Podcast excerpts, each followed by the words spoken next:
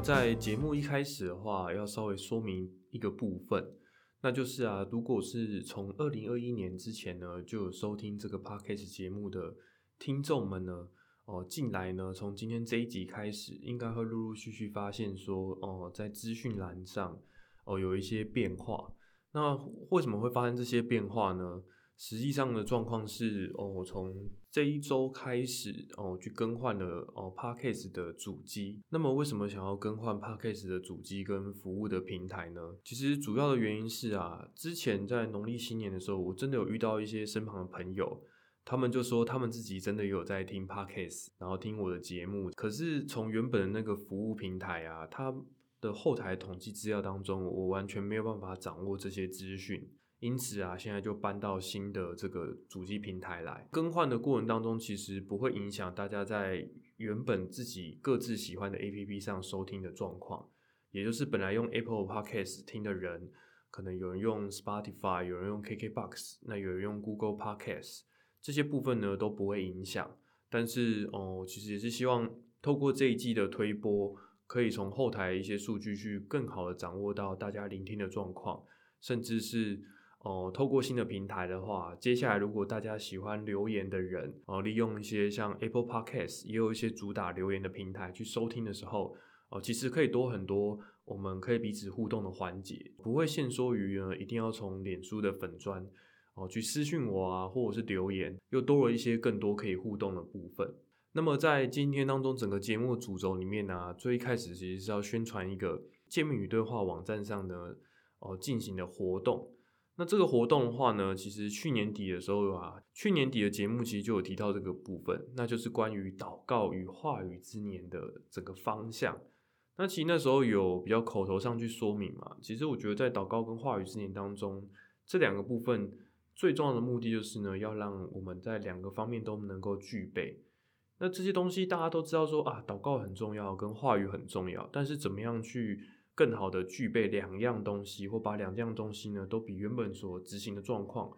做得更好。在坚美对话的网站上面呢，哦，有合作啊，跟推出的企划呢，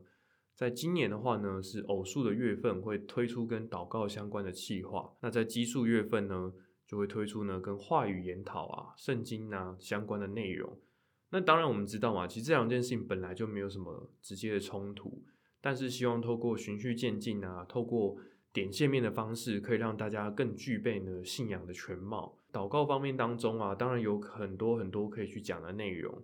但是啊，有些人本人本身就对祷告比较没有自信啊，或者是没办法长时间祷告的人，因此啊，我觉得在二月的一开始呢，我们要推动的是初心者的祷告，呃，让还不太会祷告的人学习呢祷告的人啊，也可以快速的掌握祷告的诀窍。当我们要开始一项啊全新的事情或不太擅长的事情的时候啊，通常我们都很在意别人是怎么做的。所以啊，不仅是我们去分享这些祷告的诀窍啊、流程啊、方法论啊，也会有一些呢是分享啊哦每一个人呐哦教会中的弟兄姐妹啊一开始出信仰的时候祷告的故事。另外呢，也会有牧师呢针对啊该如何开始祷告啊的这些话语呢，也都会放在见面与对话网站上。所以，如果你有兴趣的话呢，也可以透过资讯栏的连接呢，去看更多关于初心者祷告的故事。那么，进入正题啊，呃，既然要响应这次的这个初心者祷告的计划嘛，那我也是在节目的想要去分享啊，自己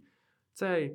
呃刚开始学习祷告的时候，学习信仰的时候的状况。其实我会觉得说，在我大一的时候啊，开始被传道，在学习祷告的过程当中。哦，现在回想起来的时候，会觉得其实，在那个阶段里面呢，神很大的去使用我自己的一些人格特质，用我现在的标准去检视的时候，我会觉得那当时的个性是有一点偏激，甚至没有那么理想的。特别是哦，我觉得我以前是一个非常固执跟特别死板的人。比如说，就算是开开玩笑的说啊，希望我们以后每一年呢都要呃可以一起去见面啊，可以一起去吃饭，然后都可以聚一聚啊。光是这么简单的一个这个约定啊，我都会觉得说啊，我觉得这一定是一个做不到的约定，所以呢，我就会很，就是算让场面变得很尴尬，就说啊，那我不想要跟你约定这个，因为我觉得我做不到。如果真的是约定之后啊，我真的会摆上性命的，拼了命的想要去做到那件事情。乍听下是很不错的人格特质嘛，但其实反面来讲啊，我觉得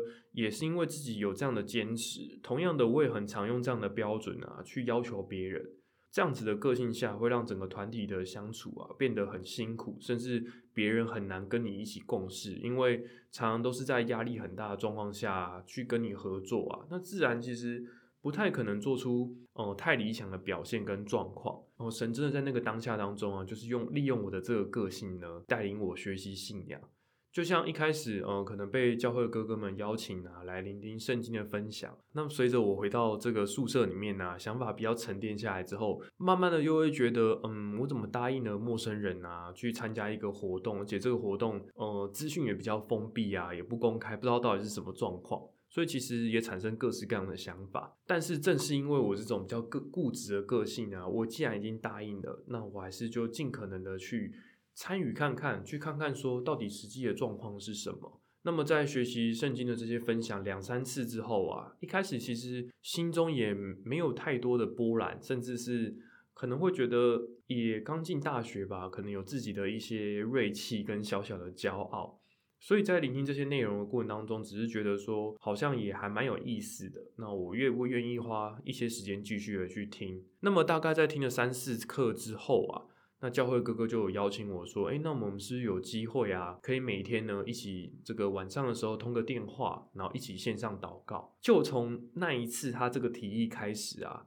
大概四个多月的时间里头吧，我就一路祷告到哦，我正式的就是受洗通过成为基督徒。虽然我还没有完全的尝到嗯祷告的滋味，甚至还没办法完全感受。跟神的祷告的感觉是什么的时候，就我觉得也蛮感谢，说教会哥哥有这么大的耐性，然后每天呢不断的花时间去陪伴我，所以我觉得这是让我很印象深刻的部分。然后在这里面呢，其实因为一起顾导了四个月嘛，其实会经历很多呃各种节日啊、活动啊、考试啊，就各种状况都有。那让我比较印象深刻就是大一的时候。我有跟同学去台北跨年，其实我并不知道教会也有跨年这件事情。嗯，去台北参加活动过程当中啊，已经慢慢接定了我们晚上啊要祷告的时间了，所以我那时候就想说啊，应该要赶快的也跟哥哥呢，虽然说是在玩乐啊，去听演唱会啊，做各式各样的事情，但是还是觉得说我不能够哦，不仅是说对哥哥失去信用，我也会觉得说我对神之间呢，我也不能失去啊，哦，对于神的信用。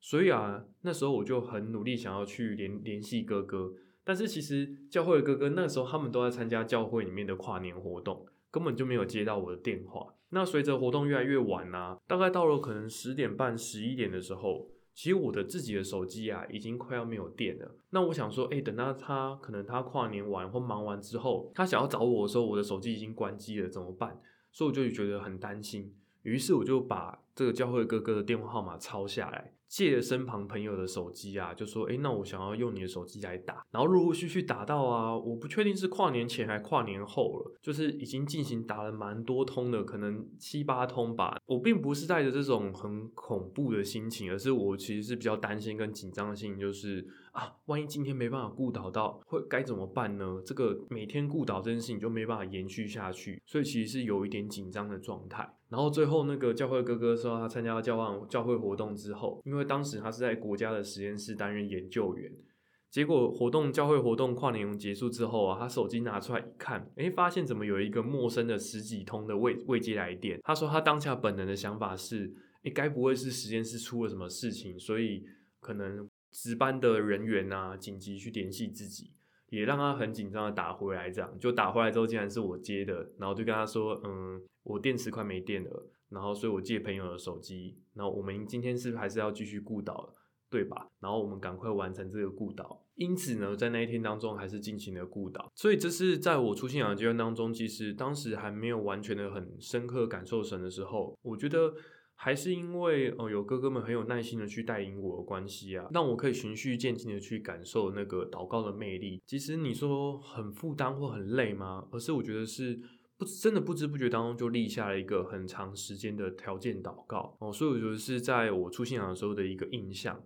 但是其实，嗯，我觉得男生也有一些自己在接触神的时候的一些倔强吧。所以，嗯，说哥哥们花很长时间去带领我，然后去帮助我祷告。所以一开始的时候，我有遇到一些我自己的瓶颈，就是我会觉得说，在生活中的很多事情啊，其实我都可以掌握的很好啊。那我到底真的需要去花时间祷告？我要拜托神什么？如果是课业的内容啊，我分内要做的报告啊，其实这些东西是我拼了命的，我投资时间应该就可以做完的。难道这些事情我是因为想要取巧呢？是想要偷懒呢？还是想要省力呢？我要带着什么样的心态去跟神拜托啊？其实这件事情让我觉得蛮困扰的。于是这个教会的哥哥就说：“啊，你不要用这么哦功利的心态啊去想这件事情。”他就说：“那你就从跟神分享你自己内心的感触开始，然后也很好跟神说啊，明天你要干嘛？接下来你想要做什么样的事情呢？很好的跟神禀告。”那最后呢？你讲完你所有的行程之后，你只要加上一句话：“愿一切行程呢，就按照神的旨意来成就。”嗯，当然，现在回想会觉得当时的想法也是蛮可爱，或是在神的面前会有点害羞这样，因为毕竟是用有一点取巧的方式去，然后也很直白的方式去跟神祷告，所以其实也会觉得啊，当时做那样的祷告，有时候也也是有点不负责任。但是我觉得也是因为很好的将自己生活中每一件事情跟神禀告的关系啊，真的在哦经历学校生活过程当中，感受到很多神同在的部分。这是我觉得在出信仰的阶段当中，神确实去引导我的部分。最实际的，我觉得最真实感受到神同在的部分是哦，因为我是大一上学期的时候，大概快十一月左右呢，才上教会，然后被哥哥们连结的。所以其实大概来教会听话语，可能一两个月之后，到一月就已经要放寒假了。那放寒假回去就会有年节的时间嘛。那我自己从小到大，我的家庭的氛围就是一个，嗯，哥哥姐姐们或爸爸妈妈，就是我们一家里面啊，五个人啊，我们彼此之间都很不热络，就并不是说谁跟谁的感情特别不好，而是我们彼此之间的感情啊，就是。不会觉得说全家人一定要一起去看电影啊，一起去出游啊，或者是去吃大餐，比较没有这种性质。那这个原因也跟可能以前从从小到大成长的过程当中，家庭的经济是比较拮据的有关，不得已呢，让我们牺牲了很多娱乐啊、休闲啊，甚至是。嗯，光是想到家庭的经济状况啊，就让你没有心情去从事任何的休闲活动哦，会有那样子的状况。所以啊，久而久之之后啊，家里面呢，大家就变得很不很不热络，然后每一个人都有自己的交友圈，自己喜欢的事情。所以在大一上的时候啊，也是我终于离开家乡去读书嘛。那面对啊，放寒假之后要回到自己的家，又会觉得说啊。其实，在学校里面有更多人事物更热络，更多新的事物啊，是更吸引我的。但一想到啊，要回到那个冰冷的家里面的时候，反而心情有一点沉重。那么在当时的话，我也还是把自己心中的一些感触啊，去跟神分享。然后就觉得说，其实我不太知道怎么样改变家庭的氛围，甚至以我当时呃高中刚升大学的状态啊，我甚至曾经想过啊，当如果未来我有另外一半的时候，其实我应该会很直接告诉他说，这就是我的家庭，这是一个冰冷的，然后。没有雅致啊，没有幽默感的家庭。那所以在这样的祷告心情过程当中，还是一样，我还是跟神说，希望一切呢都可以按照神的旨意来成就。那祷告结束之后啊，在返乡的过程当中啊，其实。因为哥哥姐姐其实大我五岁到六岁左右，就一个五五岁一个六岁。他们呢早就已经出社会了，我还在读大学。他们回来返乡的时候啊的过程当中，只有我啊是在寒假期间当中会在家里面住，可能十几天以上。那哥哥姐姐们呢，因为早就已经出社会了嘛，所以他们就是有年节，大概除夕夜回来待个两三天之后，就会各自回到自己可能回台中啊，回到。呃，可能心事啊，去自己原本的生活圈，然后去做自己喜欢的事情，所以他们通常都不会在家里面待很久。但是我觉得在那一年当中，我自己很实际的感受到，因为自己线上这样的祷告啊，并不是说我自己突然变得很热络去组织整个家庭，反而是啊，可能爸爸得到了一个灵感，说啊，今年我们可以去干嘛？然后妈妈说啊，下午不然我们去做个什么吧。然后姐姐说啊，明天我们要做什么吧？反而大家得到很多的灵感啊。然后在那一年当中，我们彼此呢也花了很多时间去跟彼此相处吧。那并不能说它是我们做了多少特别的事情，或有什么多么热络的对话。可是其实那一年当中留下印象是很棒的，而且因为我确实线上那个祷告嘛，希望家庭的氛围能够按照神的旨意来产生变化，所以我觉得。嗯，在祷告的过程当中啊，并不是说啊，我相信神之后，因为我相信神，所以神想要帮我。我觉得在呃刚开始不断的祷告的过程当中，我自己蛮深的一个体会，就是说，在我们还没有认识神之前呢，其实神就已经爱着我们，并且持续的去帮助我们。但是为什么我们要祷告呢？与其说是请神帮助我啊，其实我觉得另外一个角度来说，是因为我确实祷告之后啊，我发现了神的动工。哦，原来这个是神帮助我的耶，所以我不会把我生活中的这些得到的事物啊视为理所当然，因为我很明确感受到说家庭的氛围的转变啊，并不是说啊，因为哦我多么的热络啊，然后我去凝聚大家，绝对都不是这样，甚至我也觉得很惭愧的是，毕竟我的个性还是比较封闭一点，像我曾经封闭到什么程度呢？就连高中啊那种上学的时候会有教官跟你打招呼嘛，我都会很。每一次要下车之前，我都会在心里面变得很紧张，就想说，我应该要跟距离教官呢十公尺左右的时候，很自然而然的把自己的头抬起来，眼神跟教官对到之后呢，跟教官打招呼。就连一个很日常的这种互动啊，我都要想这么久。就以前是一个这样子个性的人，所以第一次真的在确实感受到神跟帮助的部分啊，就是从那个年节开始啊，因为自己真的把。哦，很好的把自己的想法跟神禀告之后啊，所以在过程当中确实的看见神的动工跟帮助。所以啊，在整个寒假年节过完之后，嗯，一般可能教会哥哥会觉得说啊，可能回家之后啊，说不定下学期就不一定会想要再来教会了。但是我反而在寒假当中所发生的点点滴滴，让我自己的信仰变得更加的坚定。然后，并且啊，在寒假开学前之之前呢，教会有一起去溪头玩。那这里面呢，又发生一件很很有趣的事情。那我们等到下个月的时候啊，我们有这个适合的话题呢，再跟大家分享。真的是乘着那一段前当中自己的信仰，不断的呃，因为实际上真的有经历一些事情啊，确实感受到神的同在啊，让我在过程当中呢，认定神的动工。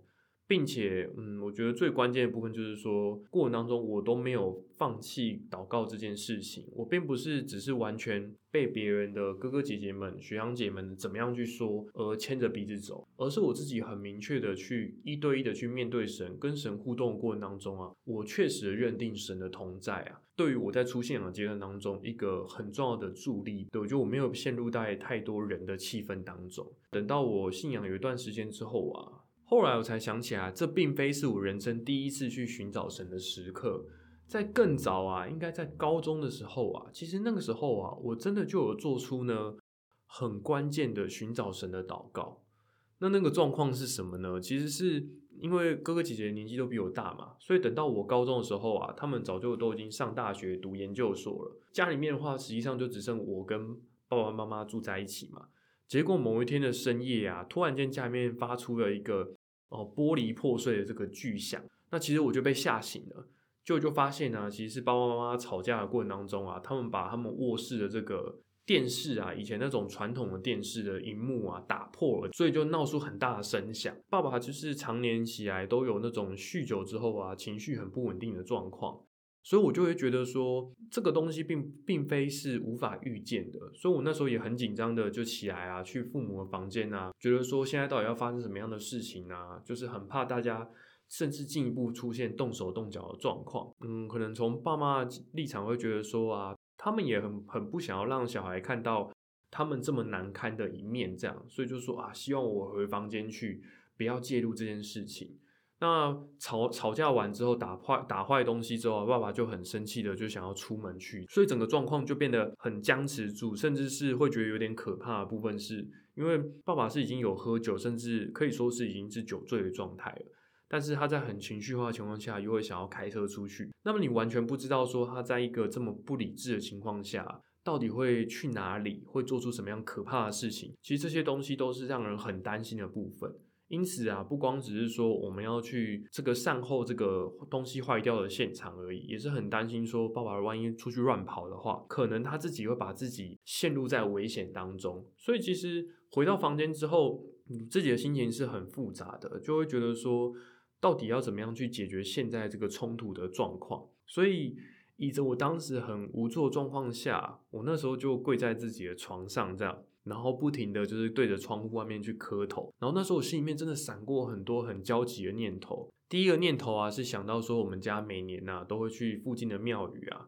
去上香啊，然后添香油钱啊，所以就想说啊那边的话。妈祖应该要帮助我们吧，就希望妈祖可以保佑啊。那第二个的话呢，是想到我们当时乡下所住的那个透天厝呢，那个土地啊是爷爷留给我们的。那么在得到这块土地之前呢，其实有一段小小的故事，就是说爸爸他们兄弟们啊，想要去分配这个爷爷那一辈留下来的土地。那其实土地有好几块。那么在抽土地的前一天呐，我爸爸就做了一个梦，梦到爷爷出现啊，跟他说啊。在这么多个土地里面呢，你要选这一份呢，就是在安南区乡下这个土地啊，你要选这一份。做完梦起来之后啊，爸爸会觉得说，不知道这个是不是旨意啊，这个梦是真还是假的。于是啊，爸爸就在分土地的时候，就跟所有兄弟说，他最后一个抽这样，因为他很怕，嗯，自己有自己的主观在。最后全部抽完之后啊。果真的，我爸还是抽到了那块在梦中呢。爷爷说啊，要选的那一块土地，也觉得就还蛮神奇的。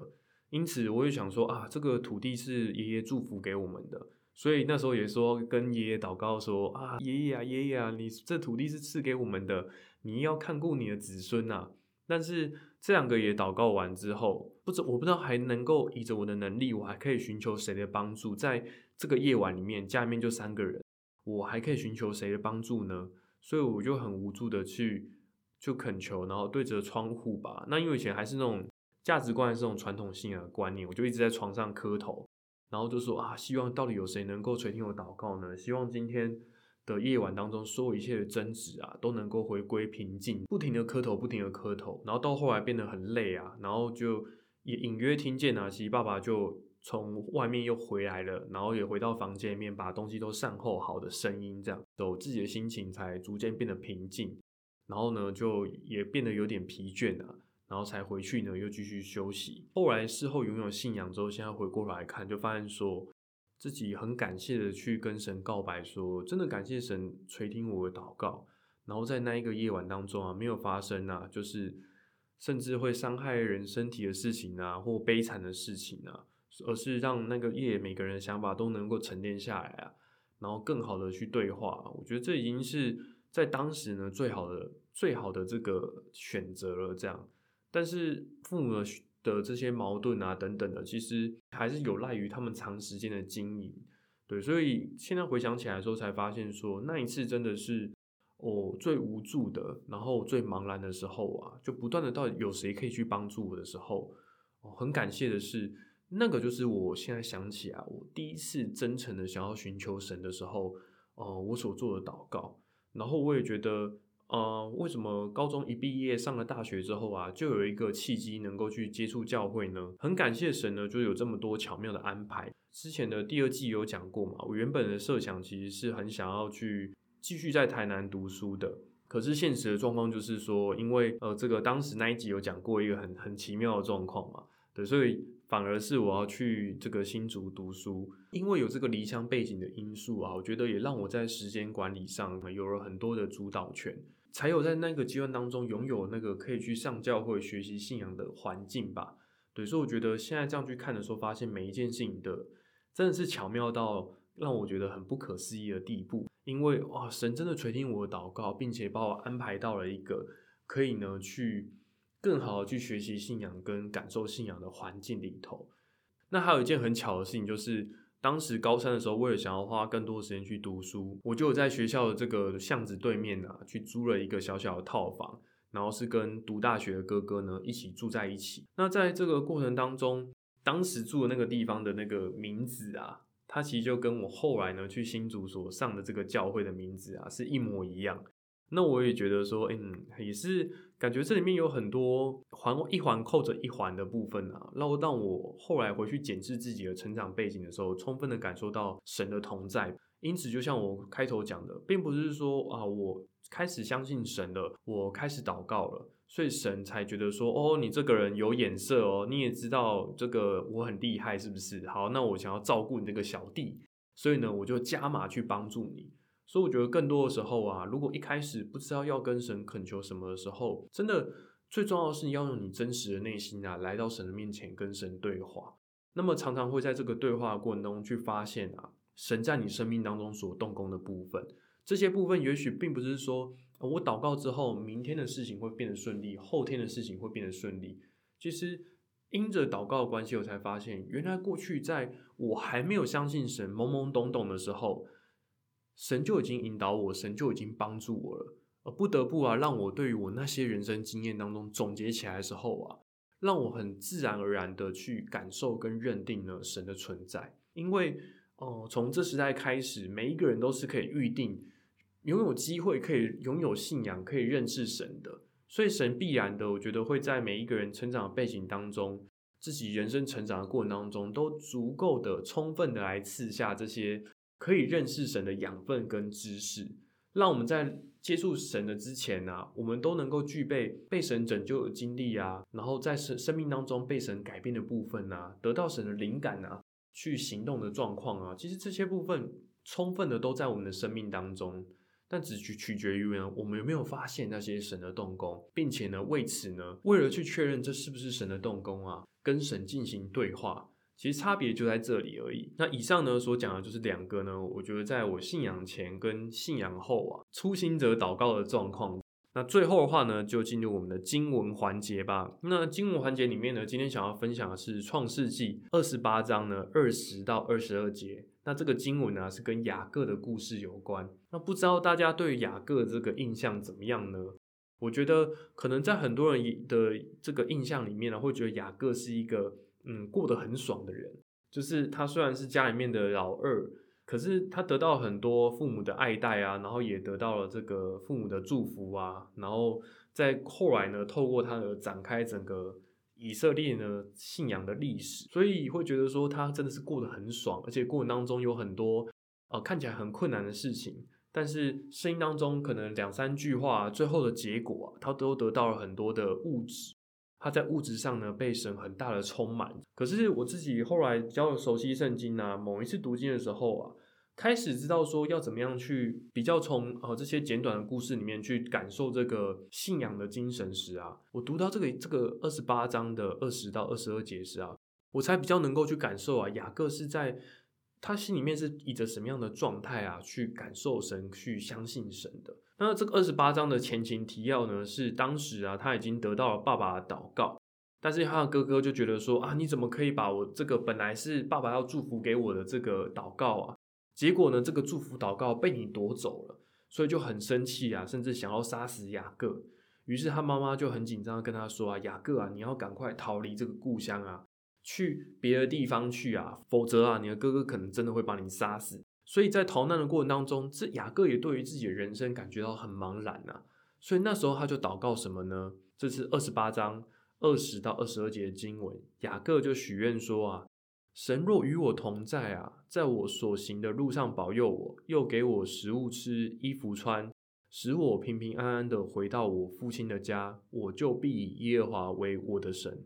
我所立为柱子的石头，也必做神的殿。凡你所赐给我的，我必将十分之一献给你。因此啊，在雅各做这段祷告的时候，我注意到了关键字是什么呢？他说啊，如果神在一路上保佑我的话呢，我就必以耶和华为我的神。也就是我会觉得说，当然你说他们家庭里面就是相信耶和华神的，但是我也觉得在他信仰萌芽过程当中啊，有一个阶段是。他必须要透过他实际的经历去认定神存在的过程，所以我觉得他有很多他很稚嫩的部分，但是也有他呢，因为在患难当中跟辛苦当中，他自己去寻求神的地方。当然以结果来说，他得到漂亮的老婆，这个想要的对象，儿孙满堂啊，然后呢也得到很多的物质啊跟产业。不能去忽略的是啊，他是以着什么样的内心的层次去服侍神跟认定神啊？我觉得这个是一般来说我们很少去看见的部分，所以后来我自己读经比较多次之后啊，就看到这段的时候，觉得哎，好像对于自己的经历，可以稍微感受雅各那种对于未来的茫然跟迷惘。他根本不知道说，哎，我现在所祷告的这个对象，他真的会引导我吗？所以其实一开始在他刚开始做祷告的时候，他的心情是很不确定性的，甚至是很迷惘的。但是因着他也把自己的人生确实的交托给神啊。后来呢，雅各被改了名字嘛，改名叫做以色列。那以色列这这个词在希伯来文当中是什么样的意思呢？就是得见神的人。那雅各成为了以改名叫以色列之后，他成为了可以有资格来到神面前的人。那从雅各之后所开展的整个以色列民族呢，他们成为什么呢？他们成为了可以得见神的民族。其实这是一个多么不可思议，或者说多么荣耀的名字啊！但是这一切呢，都从雅各开始。但即便有这么大的这个后来这个历史是这么庞大的展开嘛，但是回过来看这个经文的时候，雅各也有在他很初期的时候，他想要寻找神的。那个状态。那当我自己信仰更成熟回来看这个东西的时候，觉得真的有很莫名的感触。诶，就是总会有一个在跟神对赌，很想要去确认神是否存在的阶段。想必每一个人呢，在出现的时候，多少都会经历过这个部分吧。但是当我已经确认过之后啊，我觉得在我往后的信仰里面啊，不论遇到困难啊、辛苦的时候啊。绝对不可以忘记的部分是啊，你已经认定神的存在了，所以不需要再去质疑啊，他神是不是真的存在？当你在极极度的辛苦，甚至茫然看不见明天的时候啊，如果你已经确认过啊，就不需要再有任何的迟疑。所以当然每个人都会经历这种质疑的阶段啊，但是一定要认定之后啊，就像雅各许愿一样，如果神平平安安的让我回到父亲的家。我就必以耶和华为我的神，我所立的柱子的石头也必做神的殿。凡你所赐给我的，我必将十分之一献给你。神呢也兑现了，让雅各呢平安的回到他的家乡，经历了很多很多的波折啊，但是最后呢又跟自己的家人重新团聚了。雅各呢也兑现自己的诺言啊，完全的去认定神的存在。因此啊，我觉得对于刚开始祷告的人，对于初心者来说，第一次祷告人来说啊。当神已经垂听你的祷告，并且回应你啊，我觉得更进一步思考的是，那么我可以为神做什么呢？透过这个经文呢，我自己想到了这个部分。以上就是这一集的节目的全部内容了，那我们就下集再见喽。拜拜